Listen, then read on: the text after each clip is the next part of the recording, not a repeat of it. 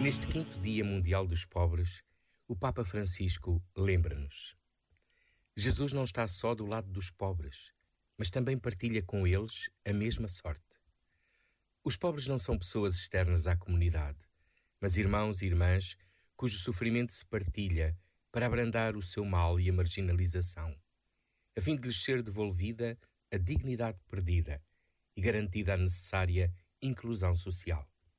Aliás, sabe-se que um gesto de beneficência pressupõe um benfeitor e um beneficiado, enquanto a partilha gera fraternidade.